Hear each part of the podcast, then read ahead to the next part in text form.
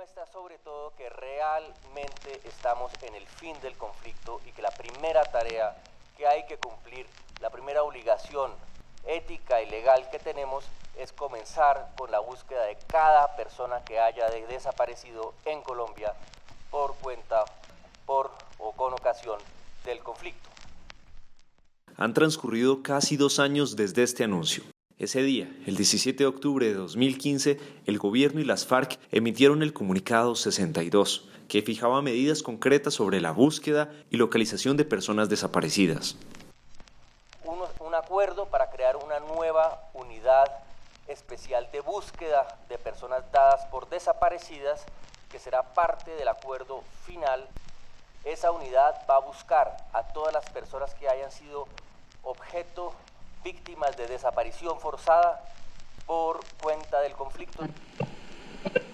Dentro de ese acuerdo, según lo aseguró el entonces alto comisionado para la paz, Sergio Jaramillo, se fijaron medidas para que las partes le aporten información al Comité Internacional de la Cruz Roja, 6CR, y junto con las entidades estatales diseñen y pongan en marcha planes humanitarios. Las FARC, por su parte, se comprometió a comenzar a entregar los restos de personas que murieron en su poder. Se trata, como ya lo hemos dicho, de unos primeros casos. La tarea desde entonces ha estado en construcción y de parte de la exguerrilla de las FARC hasta ahora se arrojan los primeros resultados. En los últimos días, los integrantes de FARC entregaron información sobre 33 cuerpos de personas desaparecidas. Así lo confirmó Christoph Harnisch, jefe de la delegación del 6CR en Colombia, quien asegura que entre las víctimas hay excombatientes y civiles y probablemente también miembros de la fuerza pública.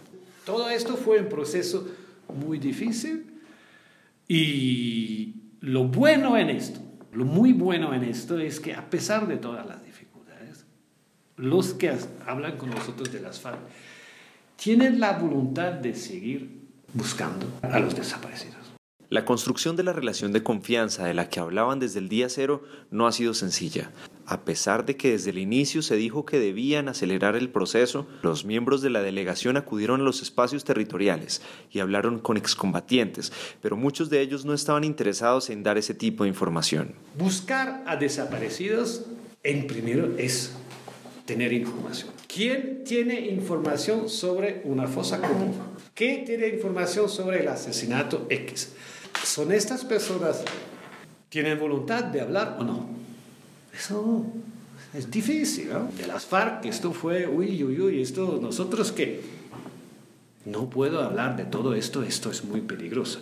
Que, y esto requiere, es por eso que esto requiere en un país donde hay una cultura del escondido, que es producto de la guerra. No puede ser diferente.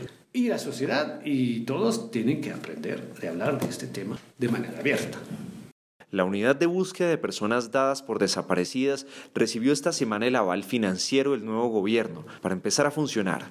Aunque aún no les han entregado la información que FARC le aportó al 6CR, su directora, Luz Marina Monzón, explica que debe analizar y contrastar esta información con otras fuentes y determinará si le sirve como base para iniciar un plan de búsqueda. ¿Eso qué, ¿Eso qué significa? Eh, por sí sola la fuente no va a permitirlo.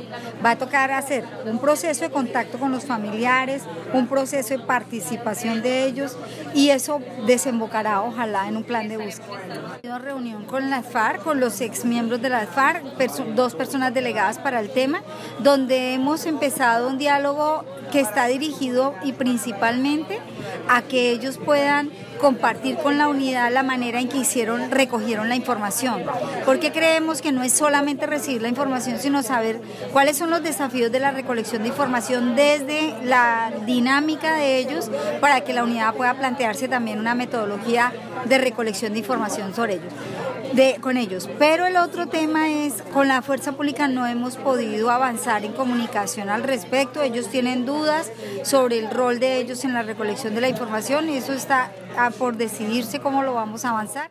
El Estado también tiene el compromiso de acelerar la identificación y entrega digna de restos de víctimas y de quienes hayan muerto en medio de operaciones de la fuerza pública y cuyos cuerpos fueron inhumados sin identificación en cementerios ubicados en las zonas más afectadas por el conflicto. El Instituto de Medicina Legal ya está al tanto de la información que entregó FARC al CICR y pese a que no cuenta con los recursos suficientes, dijo que su misión es ponerse a disposición de la unidad de búsqueda de personas desaparecidas e ir tras la verdad de lo ocurrido.